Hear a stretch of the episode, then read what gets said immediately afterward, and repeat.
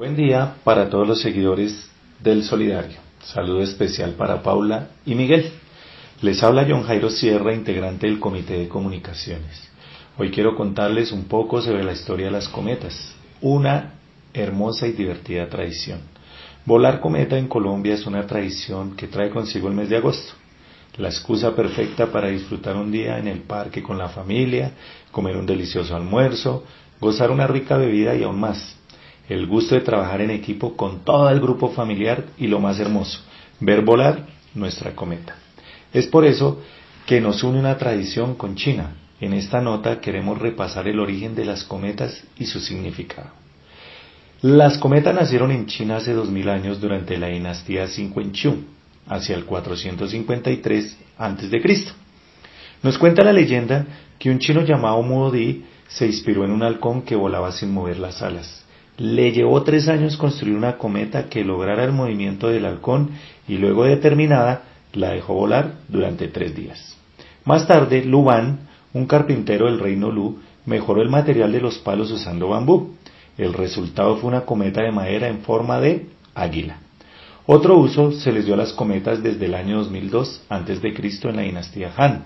Las cometas se usaron con un fin militar, como una forma de distraer al ejército enemigo, volándolas por encima de las ciudades para evitar que combatieran y sorprenderlos. Con este mismo fin, también se usaron para medir distancias y para pedir ayuda durante la dinastía En esta misma época, durante la celebración del Chinmin, que es la fiesta para honrar a los muertos, las personas hacían cometas y escribían sobre ellas nombres de cosas que traían mala suerte. Cuando las cometas volaban alto y ya no se veían, las personas cortaban la cuerda para que desaparecieran como un símbolo de que las enfermedades y la mala suerte se las llevaba el viento. No fue sino hasta el año 1282 después de Cristo que el italiano Marco Polo difundió la idea de que la cometa en Europa, contando que en la ciudad de Winfo vio cómo levantaban marineros borrachos con estos artefactos. Aunque la cometa llegó a Europa en el siglo XIII, su popularidad en Occidente llegó hasta finales del siglo XVI. Actualmente en China se les conoce como Foncho. Su nombre viene del instrumento tradicional chino llamado chon. Dado que en la dinastía Tang se les colocaban silbatos de bambú y al volar producían un sonido similar al instrumento Waifeng, que significa viento. En el mundo entero podemos encontrar diversos festivales y tradiciones que van en torno a la cometa.